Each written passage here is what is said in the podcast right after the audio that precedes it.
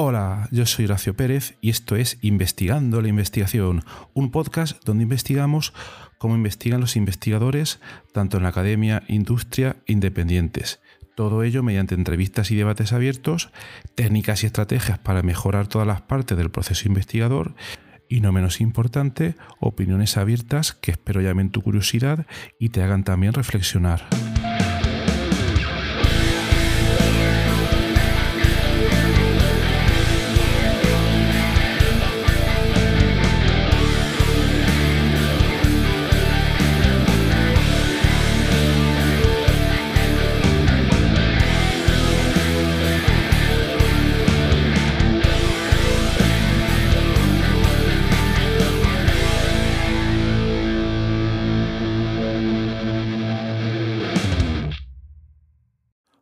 Es jueves 7 de abril de 2022. Hoy te traigo un episodio sobre dinámica económica. Este interés por investigar este tema me surgió un día cuando estaba buscando papers sobre capacidades de algunos métodos para poder modelar de manera eficiente el dinamismo que se presenta en los mercados económicos. Entonces, tras mirar algunas publicaciones, llegué a la página web del profesor Juan Gabriel Brida de la Universidad de la República de Uruguay. Vi que este señor había realizado una gran cantidad de publicaciones investigando en torno a este tema y entonces me propuse pues de poder entrevistarlo. Pero bueno, últimamente no tengo mucho tiempo para hacer entrevistas fuera de mi horario de trabajo y también se da la situación que este señor pues reside en la República de Uruguay. Así que lo que le propuse es algo que he hecho en otros episodios hace tiempo y que estaba tiempo sin hacer y que es eh, realizar una entrevista pero de manera asíncrona. ¿Vale? ¿Qué quiere decir una entrevista asíncrona? Bueno, pues os podéis imaginar, es algo que quizás vosotros habéis hecho ya alguna vez sin daros cuenta, pero es a través de eh, aplicaciones móviles, como puede ser, por ejemplo, WhatsApp o Telegram, eh, vais enviando mensajes con preguntas u observaciones o reflexiones y la otra persona a su tiempo o cuando puede va respondiendo a ellos. Entonces, de esta manera hemos intentado, bueno, lo primero, gracias al profesor Juan Gabriel Brida por aceptar esta entrevista, aunque sea de manera asíncrona. Muchas gracias, Juan.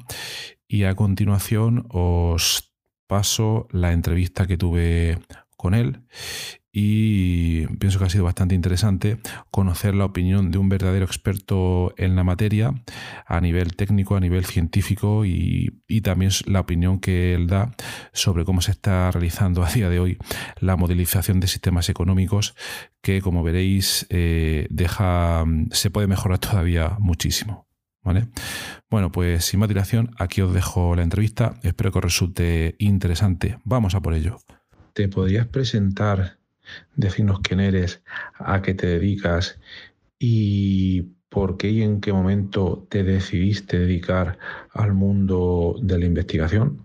Hola, eh, mi nombre es Gabriel Uriga y soy profesor titular de, Dinámica Económica de la Universidad de la República, eh, donde estoy de regreso después de, hace, volví hace seis años, después de haber estado más de 15 años en Italia, donde hice mi doctorado en economía en la Universidad de Siena. Y bueno, yo soy matemático de formación y ya en la misma licenciatura eh, teníamos incentivos para, para empezar a, investigar matemáticas, así que eso fue lo que me motivó a ir a hacer el doctorado en el exterior, porque en Uruguay no hay, no hay eh, doctorados, aún no hay doctorados en economía, y a mí me interesó más la matemática desde el punto de vista aplicado para hacer investigaciones.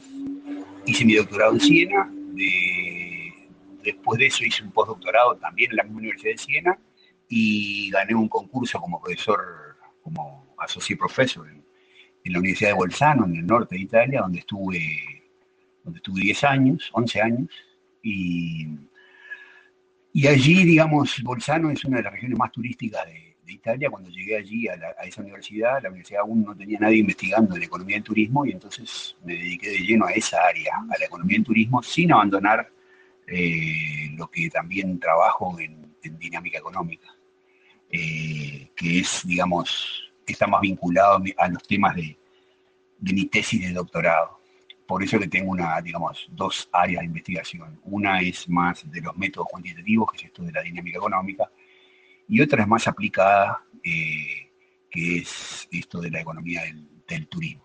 La siguiente pregunta sería, eh, ¿puedes explicar para, para, los oyentes de una manera más general en qué consiste la dinámica económica? La dinámica económica es el estudio de la, economía, de los sistemas económicos en general, cuando una variable fundamental en este análisis es la variable tiempo, ¿verdad? Entonces, digamos, nos interesa estudiar sobre todo la variación de los fenómenos en la economía con el paso del tiempo.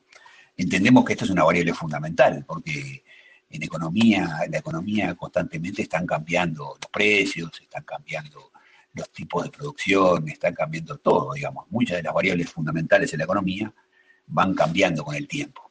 Increíblemente, la gran construcción de la teoría económica, la mayor construcción teórica que hay en economía, que es lo que, es lo que se llama el equilibrio en general, eh, no tiene, no incluye la variable tiempo. Entonces, en realidad, los estudiosos de la dinámica económica eh, son pocos comparados con lo que es la mayoría de los de los investigadores en economía, sea en teoría económica que en, la parte empírica. Aunque, a decir verdad, digamos que en la parte empírica se, han desarrollado muchas técnicas de análisis, pero empíricas sin, con muy poca base eh, teórica.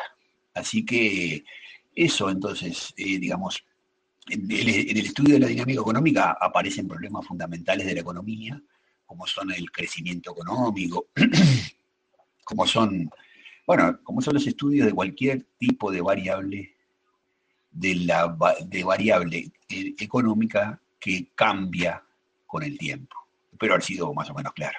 Muchas gracias. Y dos preguntas relacionadas con esto. Eh, comentas que no hay, digamos, un, un marco teórico que pueda explicar todos estos fenómenos. Eh, ¿a, qué se puede deber esto? Esa ausencia de marco teórico. Puede ser porque en economía mm, no hay investigadores que se dediquen a los fundamentos teóricos, que me da la impresión de, que no, o de que es más complicado desarrollarlos. La verdad que no lo sé y que tengo curiosidad por saberlo. Y luego, otra pregunta. Eh, a día de hoy eh, están produciéndose eh, importantes desarrollos en el campo de la inteligencia artificial, el machine learning, etcétera.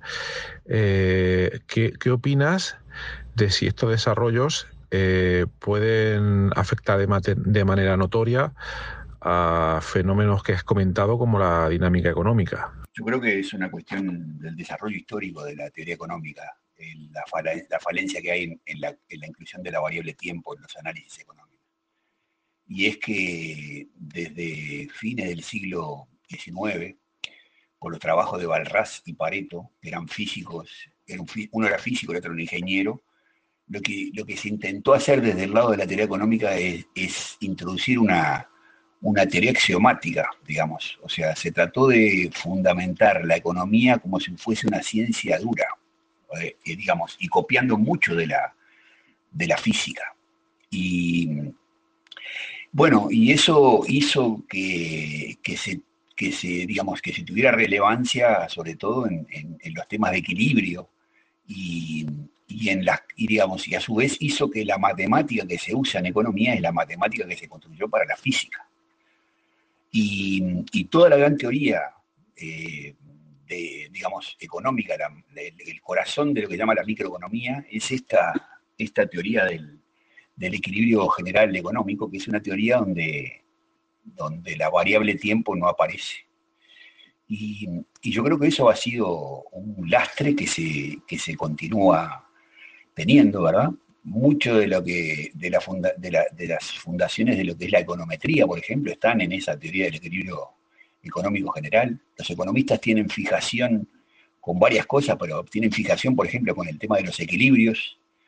Eh, recién, solo recientemente se ha empezado a trabajar la, economía como un sistema complejo, ¿verdad? Y, este, tienen fijación con las distribuciones normales, por ejemplo, donde, donde si uno se pone a mirar, eh, eh, muchas de las, de las distribuciones que, que aparecen en economía son de otro tipo, son, son tipo Pareto, ¿verdad? Por ejemplo, basta pensar nada más que en la distribución del ingreso. Y, y, bueno, eso hizo entonces que a partir de los trabajos de Keynes y demás hubo algún intento de hacer algo de dinámica económica en los años 40, 50, hasta los años 60, y después eso como que se murió y se continúa en economía con el paradigma de que, de que todas las dinámicas que sean complicadas, llamémoslo así, son siempre, siempre pueden ser modeladas con un modelo lineal, este, que luego, digamos, todas las complicaciones que aparecen van por el lado de las componentes estocásticas. O sea, yo digo que, todavía en economía siguen en el, en el, este, en el paradigma laplaciano. Y las ideas, por ejemplo, de la teoría del caos, de la teoría de catástrofe, de los sistemas complejos, aún no han entrado en la cabeza de los economistas. Este, a pesar de que habían vaticinios hace unos 20 años de que, de que para el 2020 ya, este, ya se iba a empezar a tratar como un hecho que la economía es un sistema complejo, estamos lejos de eso todavía. Bueno, por otro lado, eh, digamos, las metodologías del machine learning, la, inteligencia artificial y demás, eh, están teniendo un cierto impacto, no digamos que muy grande, pero bueno, algunos trabajos han aparecido, sobre todo lo que tiene que ver con la parte empírica, ¿verdad? Con los análisis de, casos de estudio o, análisis de, de, conductas de los consumidores, etcétera, ¿verdad? Eh, digamos, yo soy un partidario ferviente del, uso de la estadística en, economía y, y, del uso de las herramientas como las que está diciendo, el machine learning, la inteligencia artificial y demás, eh, pero no es lo que se hace normalmente en economía. Como te decía, en toda la parte aplicada, eh, lo dominante es el uso de la econometría, que es esta mezcla este, de estadística con teoría económica. Eh, y, y, bueno, eso no quita que no haya algunos grupos, pero no son el mainstream, ¿verdad? El mainstream sigue utilizando las herramientas de la econometría. Cuando vos mirás los pronósticos que hacen los economistas a nivel de cada país o mundial, ¿verdad? Pronosticando cómo va a estar la inflación, cómo va, cuánto va a crecer el producto, etcétera, etcétera, siguen utilizando los modelos de la econometría, ¿verdad? Eh, y hay tibias, hay algunos tibios este, eh, intentos de hacer otras cosas, ¿verdad? Por ejemplo, hay toda una rama de la economía de la complejidad, la, economía computacional, la introducción de los modelos basados en agentes, eh, que digamos que, de alguna manera están emparentados con estas, con estas eh, técnicas del machine learning y de, la inteligencia artificial, pero como te digo, eso no es el mainstream en la economía, lamentablemente. Y te iba a preguntar, eh, ¿por qué crees que todavía en estos últimos años por lo que entiendo de lo que dices, ¿crees que todavía se siguen utilizando estos modelos tan simplistas o lineales o basados en distribuciones normales para intentar explicar la, por la economía? Mm. Por saber por tu opinión. Mi, impresión es que, eh, no sé, me da la impresión de que el campo está todavía un poco, un poco anticuado, un poco anticuado eh, y me sorprende que no haya más, eh, más modelos, modelos más realistas, digamos, que permitan modelar esos fenómenos, aunque todos sabemos que son bastante complejos. No tenemos más que irnos en, economía, hasta lo poco que, yo sé, eh, nadie podría haber predecido lo que iba a pasar con el COVID. Es uno, uno de esos claros ejemplos, pero, pero hay un punto intermedio entre un modelado simple, como el que tú comentabas, y un modelado eh, que sea capaz de predecir fenómenos como, el COVID. El COVID yo no, no, no creo que pueda ser predecido. eh, predicho, pero debería haber algo, algo intermedio. Y mi impresión, bueno, yo vengo del campo de la química computacional, eh, que es un campo hardcore, donde desde los principios se modelaba un nivel muy fino de, detalle, fuera del equilibrio, etcétera. Pero me sorprende no ver una, una tradición en el mundo económico de, eh, de, gente que haga unos modelos más complejos y difíciles. Y por otra parte, estoy pensando ahora mismo que aquí estamos hablando, entiendo, del mundo académico, pero no sé, me planteo si es que eh, aquellos eh, investigadores académicos que han tenido éxito creando modelos eficientes para predecir alguna, algún aspecto de la economía, si es que no han terminado luego dejándose la academia y montando alguna empresa, alguna startup para lucrarse. No lo sé. Bueno, pues por saber un poco más en detalle qué opinas de todo esto. Eh, mira, lo primero que creo yo que es que los, en general los economistas, la matemática que saben eh, no es adecuada para, para tratar la, el sistema el sistema complejo de la economía. Y entonces ellos utilizan lo que conocen. Entonces, este, y bueno, no se ha metido todavía en los sistemas complejos fuertemente dentro de la economía. Por ejemplo, te decía que una de las, una de las herramientas básicas para modelar en sistemas complejos son los modelos basados en agentes, que son, que son modelos computacionales que requieren, bueno, requieren además de conocer una cierta matemática, conocer una cierta parte de computación, y esas herramientas los economistas no las conocen. Y como no las conocen, no las usan. Por otro lado, eh, la, sociedad, los políticos, los planificadores, todos constantemente están este, asusando a los economistas para que hagan predicciones. Y los economistas no tienen la capacidad de saber decir, no sé hacer predicciones. Entonces, yo creo que atrás de esto hay un negocio también, ¿no? Entonces, hay gente que le interesa que le, que le hagan predicciones y bueno, ellos las herramientas que tienen son esas y las hacen, ¿verdad? Y lo mismo pasa en el mundo de las finanzas, ¿verdad? Habrás visto en Europa cuánta gente se, se lo defraudó el, tema de las finanzas y eran asesorados por, por analistas financieros de los bancos que hacían predicciones utilizando modelos que no funcionan en la bolsa. Yo creo el ejemplo más, más famoso que hay es el de Black and Scholes, que son ganadores del premio Nobel por un, eh, por un cierto modelo que tienen ellos para hacer, para trabajar con, en el mercado financiero y que invirtieron todo el dinero del premio Nobel para, para hacer predicciones y, digamos, en la bolsa y lo perdieron todo usando su modelo. Bueno, y con respecto a, la comparación, por ejemplo, con la química computacional, que también puede hacerse con, la física computacional y, incluso con la biología, eh, digamos que el problema de, más grande que hay es que la, economía es una, llamémosle ciencia social, ¿verdad? Por lo tanto, tiene un problema de, de que los datos que se tienen son muy diferentes a los datos que se generan en física, en química, en biología, ¿verdad? Donde los experimentos se pueden repetir. Aquí los experimentos no se pueden repetir.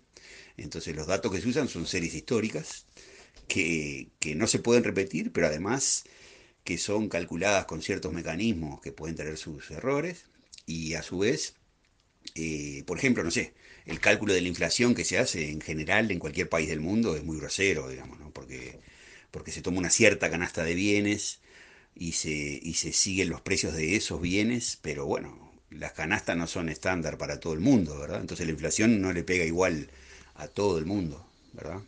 Eh, y, bueno, yo creo que eso es uno de los problemas, ¿verdad? Eh, no creo que haya gente, grandes investigadores del mundo académico que se hayan ido al mundo de las finanzas y hayan tenido suceso. Este, o sea, yo te decía, por ejemplo, que todos estos modelos que estamos hablando son los que usan los bancos centrales de todo el mundo, y los bancos centrales en general son como, como el niño mimado de los políticos, ¿no? Eh, y eso. ¿Y qué piensas? Eh, si todas estas técnicas tan novedosas, eh, deep learning, machine learning, inteligencia artificial, llámalo como quieras, se empiezan a aplicar de una manera, digamos, concienzuda en la rama de la economía, ¿piensas que podrían llegar lejos? Eh, mm, lejos quiero decir eh, a ser capaces de, a medio plazo, quizás, poder predecir fenómenos que en principio ahora mismo serían impredecibles. yo por lo poco que sé, eh, he oído, he leído cosas de todo este mundo del trading, de sistemas eh, automáticos de trading que utilizan redes neuronales para entrenar rápidamente el intradía, las operaciones que se hacen durante el día, etcétera. Y bueno, no sé hasta qué punto puedan ser efectivas. A mí me da la impresión de que, de que no lo son. Eh, si no, habría mucha gente lucrándose con este tipo de sistemas. Entonces, eh, no sé si todavía no ha penetrado realmente la teoría más hardcore de la inteligencia artificial dentro de este mundo, o es que simplemente al final va a ser un tema tan un contexto tan caótico que em, a un nivel de detalle más fino, que es el que reportaría beneficio económico, no se puede modelar bien. No sé, bueno, era un poco de reflexión, por si quieres añadir algo más, gracias. Efectivamente, Horacio, yo creo que las, todas las técnicas de Machine Learning y inteligencia artificial, etcétera, ¿verdad? Para empezar, que son cajas negras, así que no son, no son modelos lo que hay allí, ¿verdad? Así que no explican nada. Lo que hacen es hacer una predicción en base a, a los mecanismos que tienen ellos para predecir, ¿verdad?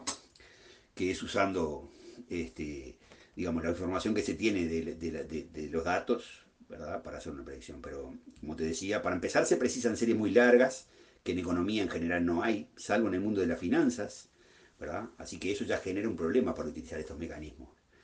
Eh, y, bueno, y además eh, yo te diría que, como decís vos, o sea, yo no le tengo, no, no creo que sean muy, que hayan sido muy eficientes, porque si no habría una cantidad de gente llenándose de dinero ahora, ¿verdad? Bueno, pues he escuchado tus respuestas y me parecen muy interesantes. Coincido en muchas de, las cosas. La verdad que es un punto bastante bueno el que comentas y que yo no había caído, que en ciencias como la física y la química, bueno, efectivamente los experimentos se pueden repetir, mientras que normalmente en ciencias sociales pues no se puede hacer eso. Eso es un punto, un punto bastante, bastante importante. Eh, luego en la parte del machine learning has comentado que, mm, bueno, son cajas negras, ¿no? Lo que produce una red neuronal, etcétera, pero está viendo ahora mismo, a día de hoy, una, tendencia en crear modelos de machine learning interpretables o, en otras palabras, crear lo, que tú estás diciendo. Que la red neuronal, además, mediante ciertas técnicas em, derivadas, por cierto, de la teoría de juegos, eh, valores Shapley y cosas de este tipo, permiten o intentan eh, dar una, obtener una especie de reglas de lo que ha hecho esa caja negra, ¿no? Por lo demás, bastante, bastante interesante.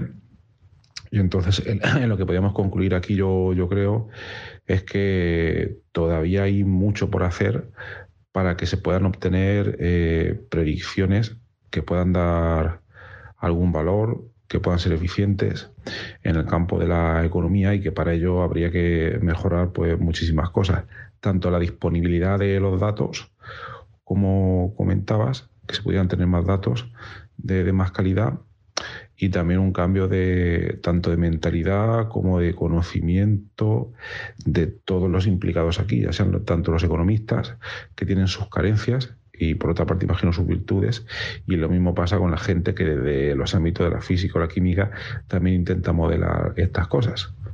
Entonces, bueno, por esa parte es positivo porque todavía hay muchísimo trabajo que se puede hacer. Y, bueno, pues, pues nada más. Te agradezco tu colaboración para este episodio del podcast. Y también, bueno, pues desearte que sigas adelante con estas investigaciones tan interesantes que estás realizando mucho ánimo y bueno, y espero que os haya resultado interesante este programa, esta entrevista asíncrona. Y bueno, pues nada, que tengáis un maravilloso jueves y hasta luego.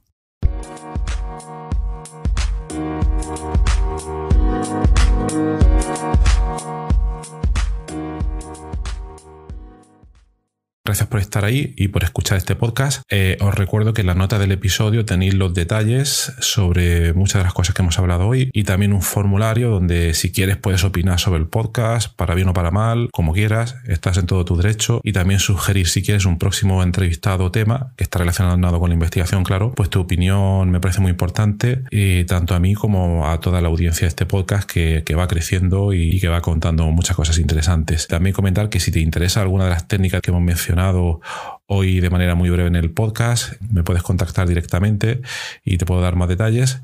Y por último, si te ha gustado, te agradecería muchísimo que lo recomendases a quien veas que le puede interesar y difundirlo por las redes sociales o donde sea. Y nada, y si estás en Apple Podcast, eh, pues ponernos ahí cinco estrellas o cuatro como quieras. Siempre viene bien. Muchas gracias. Hasta luego.